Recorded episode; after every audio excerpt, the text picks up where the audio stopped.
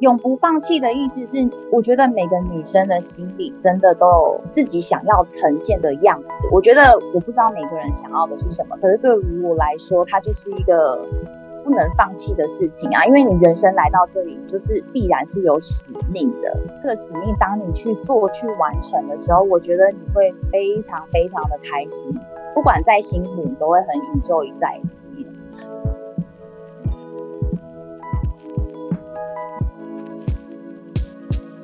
Hello，大家好，欢迎收听《女力新生》，这是一个支持女力、分享女力的访谈节目。我是主持人唐心。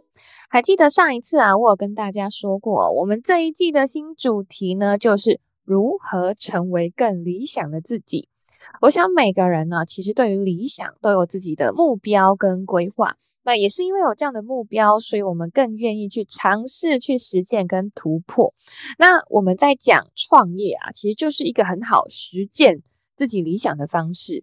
那我自己呢，也算是在创业哦。那为什么创业呢？因为可以自己决定时间、场地呀、产品啊，比较像是可以做自己喜欢跟自己比较认同的事情。但是在这背后啊，其实大家都觉得创业好像很不错，好像很好。但其实呢，代价也是很多的，哈，创业的风险啊，创业的辛苦啊，其实我们都必须要自己扛。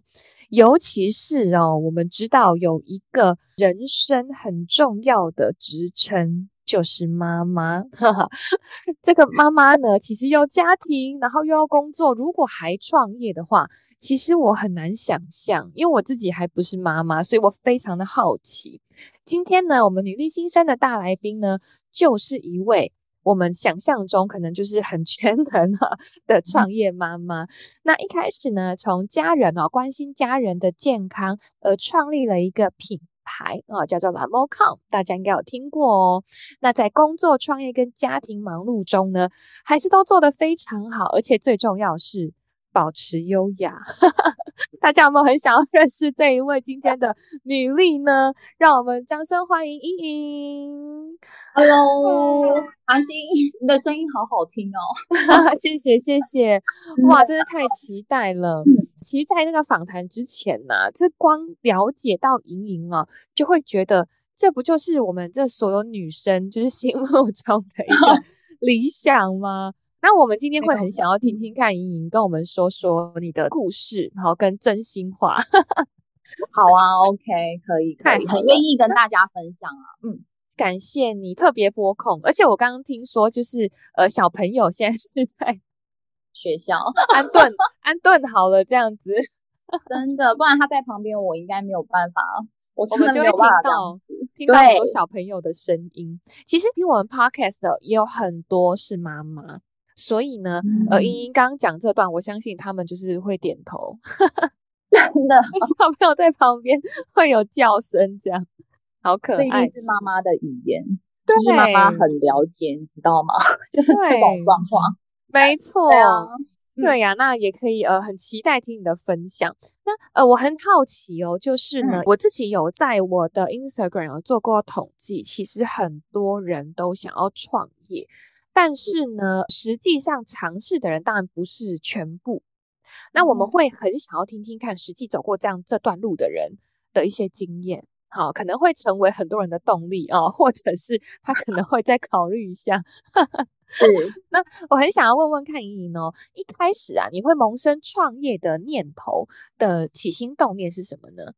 哦，其实我的起心动念，我说真的，真的是。很单纯，然后上次其实之前都有聊过，其实就是原生家庭嘛，包括我自己的家里，然后婆家都是生意人，那可能从小就是在这种环境之下，我就是会慢慢的被影响成，我也觉得我也想要创业，创自己的一个品牌，然后做自己的生意，也想要像妈妈他们一样有成就感。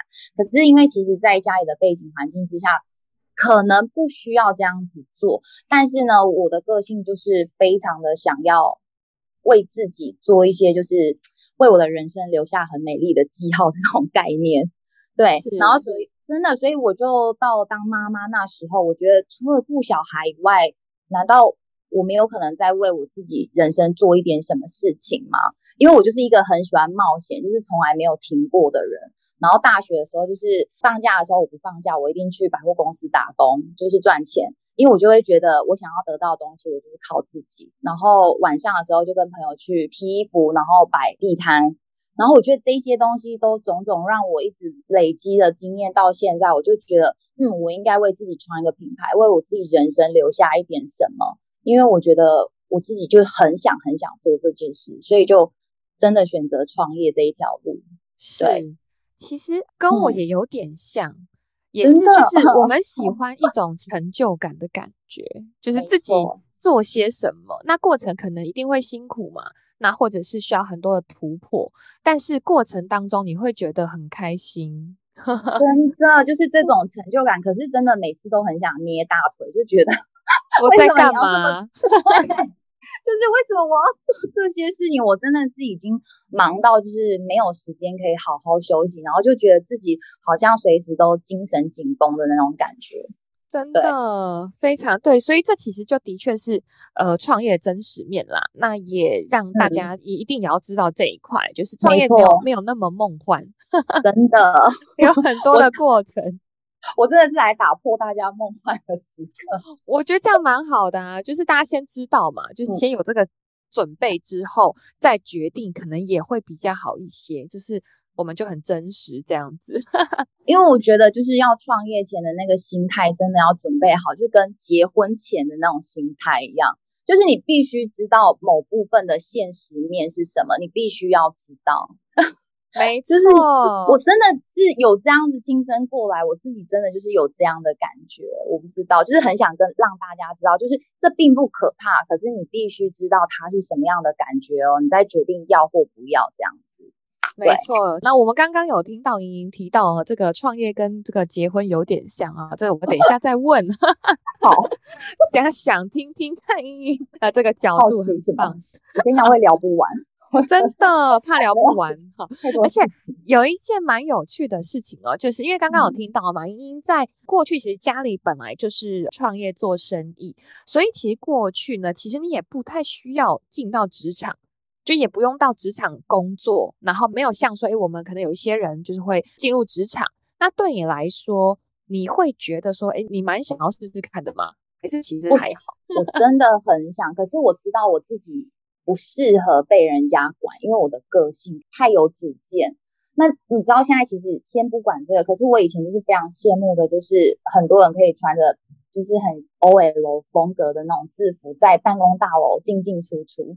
那也是我一种幻想，因为就是真的没有真实进入职场过，都是以前大学时候的一些打工经验而已。所以现在是走入创业，其实真的让我吃了很多苦，真的很多很多。真的哇，这听起来血淋淋。有一些每天，有一些是呃，可能从工作当中再出来创业，他可能有一些在工作当中已经去尝试过的，可能会避掉一些事情嘛。那直接就先进入创业，哇，那个也是胆子很大，完全没有在想那么多的人，很厉害。那在莹莹的品牌啊，Lamoca 嘛。那其实在，在我知道，在你们家这个背后，原本是生技产业，对吗？对，也是制药，它主要是中药制药，然后我们才慢慢用研发，因为之前都是属于就是呃，算是投资等等的，然后在生技这一块，那因为我本身也是念这个体制出来，所以基本上在研发上面，我自己都还蛮有兴趣，所以其实也是刚好有关联这样子。是，那蛮好奇的，就是因为我们知道这个爱康制药在台湾已经有四十多年的历史嘛，就是非常的已经是老字号了。那这样等于是说，哎，大家可能会觉得说，哎，那那已经有很好的背景啊，等等的，可能大家不会想到说，其实新新药出来再做一个品牌，它一定有中间的一些碰撞。跟对呃，无论是相融或是相异的地方，那想要听听看莹莹的分享，是从这边呃爱康制药延伸出来的这个 Lamoca 的爱康品牌啊，这个新创品牌，嗯、那其中有没有什么样的关键的品牌精神，或者是有什么相关或不同的地方呢？我、哦、当然有，我跟你讲这个，我很快的跟大家讲一下，大家就会知道我为什么创业的野心跟理念从哪里来。因为爱康制药本身就是中药制药嘛，那制药的东西，如果你要广告行销等等是不合法的，所以呢，我后面就萌生了一种，诶，为什么我不自己做我自己的生计食品，然后我又有这样的专业，所以就慢慢的就想说，那不如就来一个中西合并，就中药的东西我要继续的让它持续维持下去，因为它是一个非常棒的产品，所有的产品都很好。然后我觉得中药对大家来讲虽然很少又比较慢一点，但是我觉得这个东西是非常纯净的东西，然后又是很。就是非常适合人类使用，所以我觉得这个品牌必须流传。所以我就觉得说，我今天创了兰木康这个品牌之后，我可以让更多的人知道说，哎，我们除了做中药制药之外，我们一样也要生产保健食品、生计食品这一块的区块，就是有一种中西合并的概念，对。然后传承，其实我觉得主要的精神和品质，其实我们就是中南部人，我们就是喜欢就是诚信，然后大方，就是用料要很实在，然后我们很怕就是做不好的东西，或者是做让人家没有体感的东西。嗯、所以我觉得我们，你说我们有什么特别，我们就是很实在，然后只希望这个品牌是可以带给大家健康。我觉得这个是很重要，真的很重要的一件事情。不然的话，你看好像那个爱康制药，以前我嫁来夫家的时候。我才竟然发现，天呐，你们竟然都没有人广告，他们真的都没有在做行销广告，就口碑相传。可是你看，它竟然可以维持到现在，而且在不管任何疫情景气差之下，他们都没有被影响。那我就觉得这个是一个很特别可以去发现的一个观点，就觉得这样的产品怎么可以维持这么久？它到底在哪里被贩售？怎么会不像说其他的品牌一样，就是大家有。耳熟能详的一些 slogan 啊，还是等等之类的这样子，对，嗯、所以我也是因为这一点，所以我也萌生了，就觉得说，嗯，既然我们二代要传承这个品牌的话，我们是不是应该要转变一些新的方式，然后走入行销、走入创业、创新品牌的这一个区块？所以这样的创业历程，其实也是因为这样子起来的啦，对。哇，这很棒的延伸呢！而且我听说哦，嗯，就是呃，我的朋友有吃你们家的益生菌，还有软糖，对，益生菌软软糖酵素嘛，酵素对都有。听说感觉蛮好的，嗯、听说啊，真的是蛮有效。那我很好奇哦，因为呃，我相信绝大多数的人其实现在都蛮认同健康，是，尤其是这两年疫情，又是更让大家知道说哦，健康是我一定要注意自己的身体。那很多很多厂商都是在做酵素跟益生菌嘛，对。那会不会在一开始的时候呢？你有没有担心说这个产品已经就是很红海了？那为什么还是会选择这样子的一个创业产品？有啊，那时候在聊的时候，就是所有行销公司跟我开过会，都是劝退我，就是说你确定要以益生菌为 开始吗？因为他们就是说红海红海。可是我觉得，我就说过，我是一个很有主见，我知道我自己在做什么，而且那时候当妈妈的时候，我就觉得。这益生菌我会吃之外，小孩子也要吃啊，所以我当然要给我孩子最好的东西。因为我每次买益生菌，我一定是挑那种日本品牌，不然就德国，就是用价钱来买我的安心，懂吗？我会变成这样子，然后可是我后面就觉得说，为什么要这样子？我我们干脆成立这个品牌，我来制作这个产品，可以让更多我们在台湾的人，然后吃到好的东西，有效的东西，然后这技能。就是照顾大家之外，又可以延伸我们爱康的一个品牌精神。我觉得这件事就是非做不可，所以我觉得没有什么敢或不敢，我就觉得这是一件对的事情，所以我就就还是毅然决然，还是把它做下去了。对，是是，哦、果然是盈盈的精神 很固执。对啊，的确是这个。其实我们就会想到，其实。呃，很多时候在做你想做的事情的时候，本来就会面对很多的质疑。对，真的很多。无论做什么，大家都会质疑你。为什么我觉得你好像知道我在讲什么？我太同意了。刚才你分享超级多，我我都已经在我家这边这样敲手指，就是说的太好了。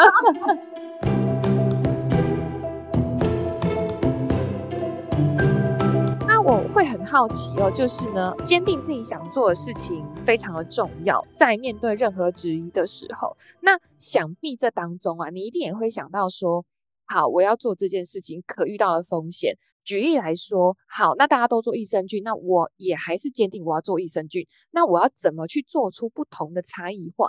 你是从哪一边开始做这样子一个区分，跟别人不一样的地方？我觉得这个很棒，这个很有趣的是，这个就是我自己不知道为什么自信从哪来，因为我觉得我对美和时尚我就是很有兴趣。然后我以前一直觉得到国外去买产品的时候，我就是会看它的包装啊等等直接，让我觉得说哦，这个很疗愈，而且就是心理上就会觉得我吃了这个就是会变好变美。所以当然一定是从包装上去改变。那我个人又非常喜欢黑与白，可能是被 Chanel 影响的吧，Coco。对啊，所以我就是用黑白去做设计，然后让它整个画面、整个品牌的样式是让人家就觉得，哎，这真的好特别。尤其是我们的爱康是蜈蚣的一个 mark，我们的那个。很特别，我有看过在水滴水滴的那个，所以我一样把那个蜈蚣就是传承延续到了我们的包装品牌上面的 logo，所以我觉得从这一些设计啊等等故事下去做的时候，其实它在品牌的差异化就会很不同，而且我们都会尽量结合的是跟时尚、跟艺术、跟文创。有关的一些脉络去做曝光，所以我觉得就是这就是我那时候在创立这个品牌的时候，我觉得我想要走的跟人家不同的路线，我已经很清楚的把它划分开来，这样子是。对我们的差异化就是一周有感。哦，天哪，这种可以感。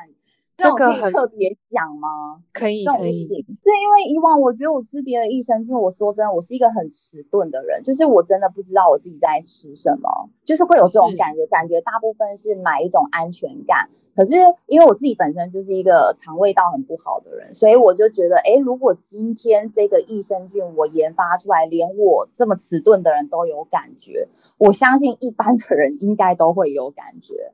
对，是，所以这个在研发。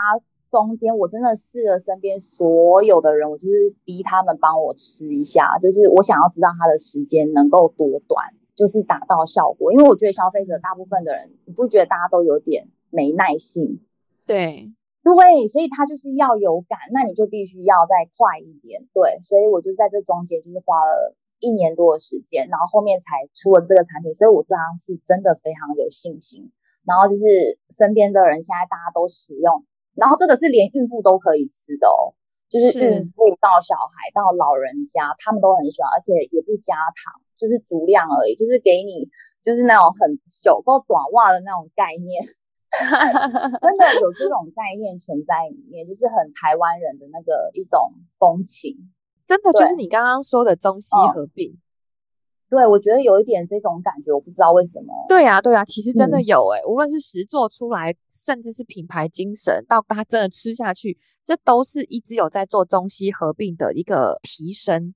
就如果未来可能我们的听众们有很多有想要创业或正在准备创业的、啊，观察市场跟顾客的需要，这个是非常重要的一点，嗯、因为顾客要什么，对，顾客需要什么，他想要什么，他急的是什么。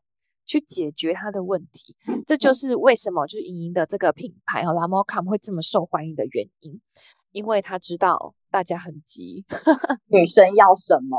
我要有感觉，我要连就是我怀孕都要可以吃，不要有任何的问题，就会让大家很放心，对，对，很喜欢。那我很好奇的一点哦，就是呢。呃，莹莹从一开始创业啊，可能呃从思考到像刚刚说，很多人会开始质疑呀、啊、等等的挑战啊，你有没有觉得从创业以来，你自己本人最大的改变是什么呢？我最大的改变，我最大的改变，我说真的，我二十四小时就是要先说不好的吗？还是先说好？我们都想听。我觉得好的是身边的朋友觉得，就是我真的。说做就做，然后就是真的就是义无反顾的往前。其实他们都非常的，就是很有一种就是朋友，你知道，身边朋友会觉得说很羡慕，他们也想成为这样的人，就是为自己人生努力创造自己价值一个精神。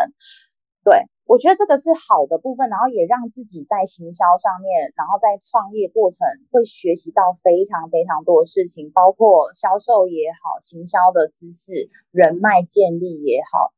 然后好多好多的事情，你好像要校长兼敲钟，你什么都得兼顾，就是这这一定是好的嘛？好的就是学习，那不好的其实就是你根本二十四小时无法停下来，因为你无时无刻都在想我要再做什么会更好？我应该要怎么样一直 push 自己有更多的创意点出来？然后今天认识这些人要怎么结合？明天认识这些事情要怎么结合？让大家变成更多，然后让我们的品牌能效应发挥得更好。整天就是在想这些东西，所以基本上我觉得好与坏真的会让你自己一直在进步。但是我觉得不好的地方真的就是有时候真的很必须要跟创业者讲，就是你必须要适时的告诉自己先停一下子，不然的话真的是有时候感觉好像自己都很焦虑了起来那种感觉。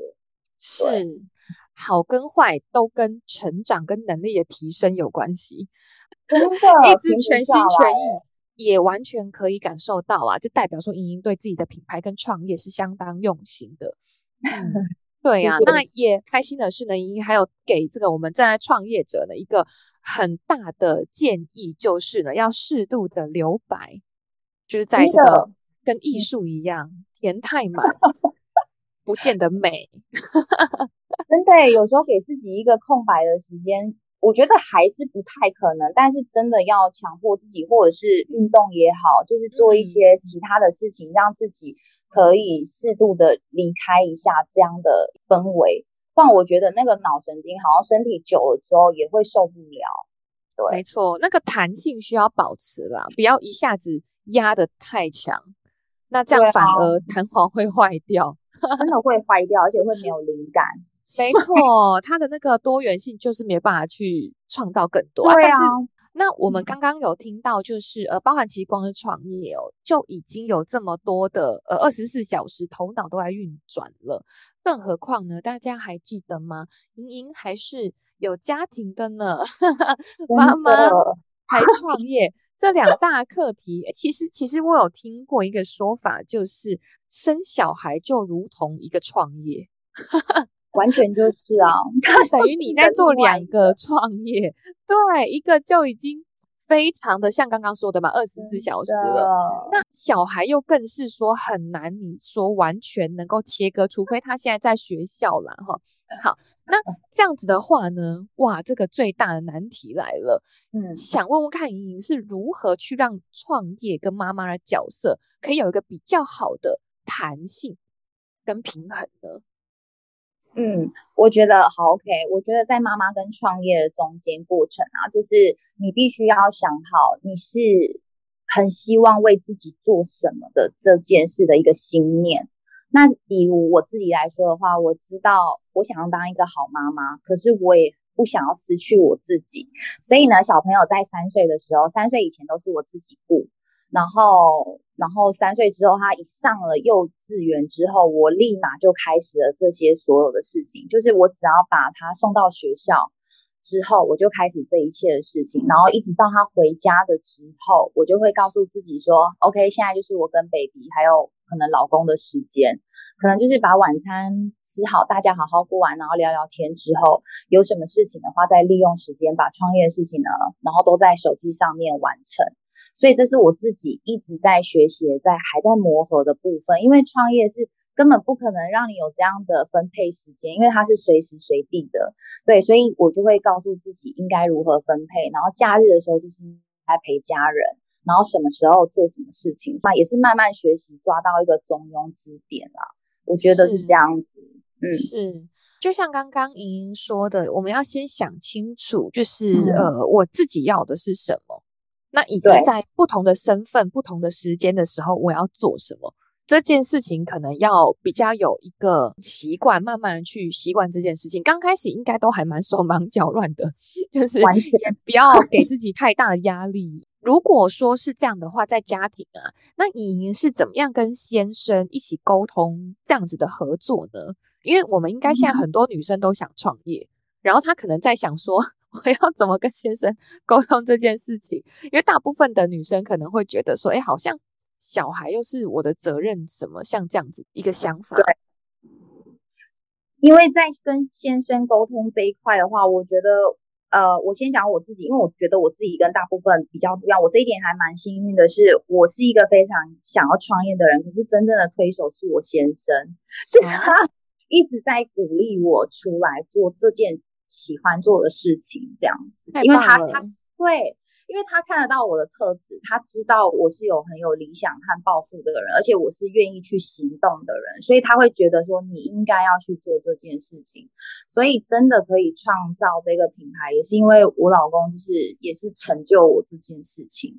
对，是在这部分。然后我我个人会觉得说，要怎么跟老公去沟通？我觉得这个在一开始中间，如果是从当妈妈之后你才想要创业的话，我觉得这种事情就是真的要好好沟通，就是跟他说，可能我现在想要做什么。如果是尽量可以先从网络上的生意开始进行的话，我觉得或许双方都会比较容易接受。因为如果你是要辞职的出去的话，其实基本上一定大家都会考虑到，就是小朋友要怎么安排啊，等等之类。我觉得就是家庭的因素都要先把它安抚好之后，你才能去进行创业。我觉得问题会比较少啊，不然的话，这种真的是家家有本难念的经。你说要怎么建议，真的要看个人家里大家是怎么讲的。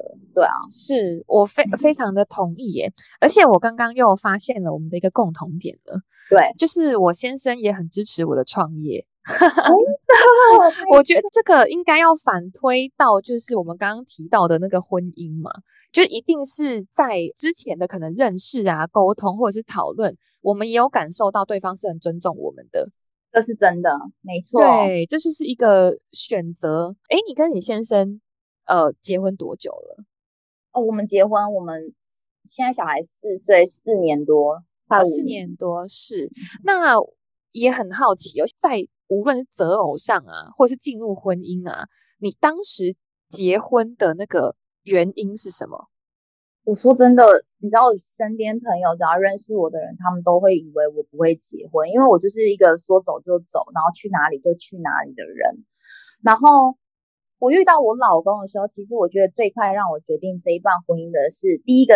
原因是因为那时候每次看电视，那一些人都会讲说，哎，当你遇到真命天子的时候，你就会心里就会 知道说，哎，就是他了。然后我心里想说，世界上最好有这种鬼事。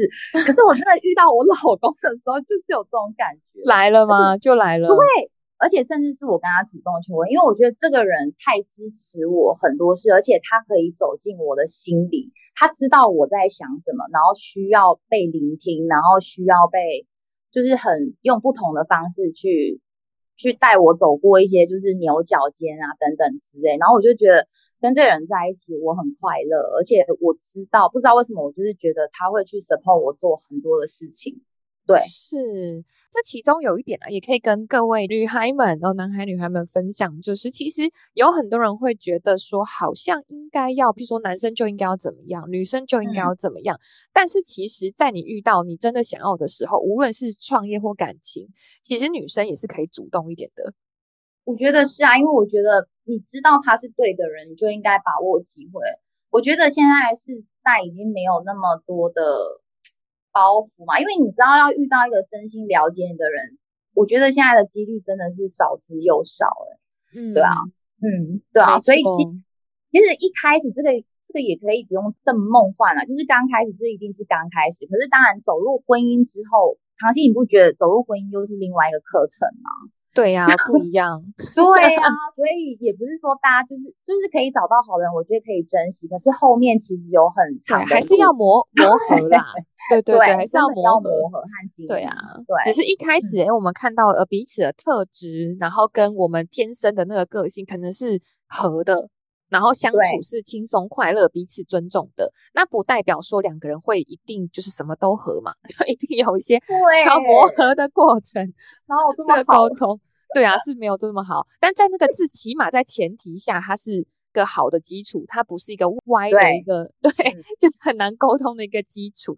那刚才你有给大家一个很棒的建议哦，就是如果假设啊进入婚姻，那有小孩又想要创业的话，可以先从风险跟时间比较低的啦，就是从网路好比较好、比较有弹性的，那可能你的这个阻碍比较不会那么强。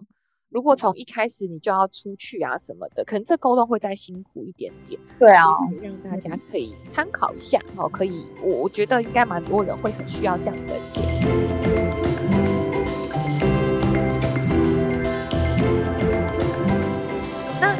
创业的这个过程啊，这些体验啊，你有没有觉得，就是如果我们现在可能在听我们这个分享的女孩哈或男孩，他有其实是想要创业的，你有没有觉得有什么样的条件跟特质是需要做好准备的？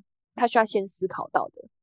我觉得条件跟特质就是很实际啊，我不知道，我觉得我就是一个很实际的人。第一个，你要创业的话，你你心里要先想说我要做什么。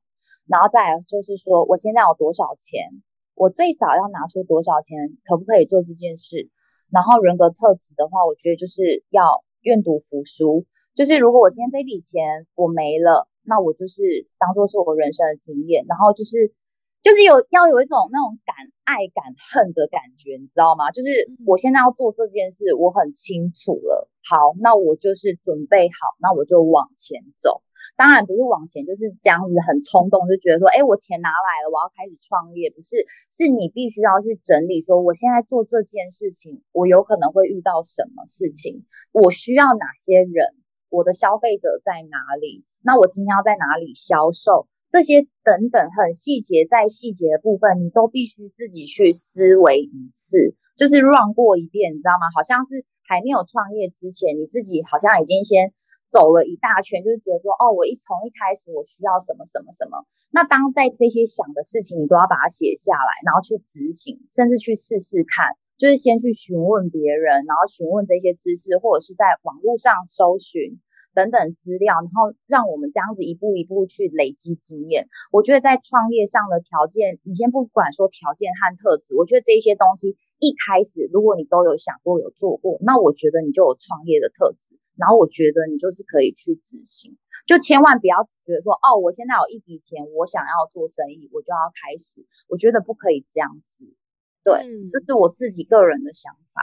非常真实哦，就是 呃，给给很多我们准备要创业的人 的人要想一下，呃，我觉得很好，我觉得很好，不是因为我真的是这样子走过来，所以我觉得你必须要有这样的精神，你去创业，你才会开心，而且会觉得说，好像就是我不管多苦，我都可以硬撑过去，这样子创业才会有成功的几率。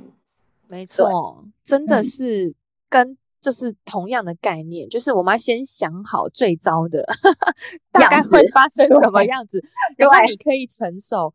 这个跟就跟感情很像嘛，就是婚姻就是这样，看的都不是他好的时候多好，是他最差 有多差，对，能不能接受，可不可以接受？对呀，很多人好的时候很好，坏的时候坏到爆，他是会你知道，就做一些很糟糕的事，那就是不行啊。那你有提到说，就是钱的部分，这一定是最实际的。那当然，创业投入资金，这也是应该的啦。但是你能不能承受？从哪里开始？你能承受多少？这都要先想。对。然后不要一下子就是给他开了皮这样。对啊。来面对风险，还有一个很重要，就是呢，好，虽然是诶我们可能是很敢冲的人，但是是有思考过的行动，思考过。嗯，这个风险我 OK 接受，那我们就去尝试，这点也很重要。好，那再来呢？最后哈尾声，今天聊得太开心了，我刚刚一度都想说，我跟莹会不会同一天生日？怎么想法太像了？或者是说不定我们现在很多听众可能想法都跟我们很像，觉得天哪！我跟你们一样，想的跟我们一样。好，那我很想要呃问问看莹莹哦，呃，我们女力新生呢、啊，这个月的主题是就是成为理想的自己。那听了这么多，诶，可能大家觉得哦学到很多，或者是觉得哇，这个分享我学我我真的跟我太像了。那很想要听听看，在莹莹，你觉得对你来说，你的理想自己是什么样子呢？我理想的自己，其实啊、我还不知道。真的说真的，我不知道未来理想的样子是什么。可是我真的就是现在只 focus 在要把这个品牌至少要经营起来。然后我觉得我很希望自己理想的状态和样子，就是我对任何事情和时间的安排，我都可以达到至少到中间点。就是我觉得我对家庭的付出，我也有付出到。然后我在工作上的热忱，然后还有这些进行计划都。也没有说耽搁，可是也不用过快。我很希望可以达到这样的状态，不然的话，我有时候就是觉得，你知道，就是完全 focus 在创业过程的时候，我会觉得那我的家人怎么办？我的老公、我的小孩，然后爸妈，这些时间我都把它埋没了。然后我会觉得，嗯，对我来说，现在的年纪，对我自己现在来说啊，我会觉得说很可惜，而且感觉这也不是我想要看到的样子。所以我很希望现在的我自己是可以达到一个很中庸的一个状态吧。嗯、是。所以呢，您的呃理想是能够诶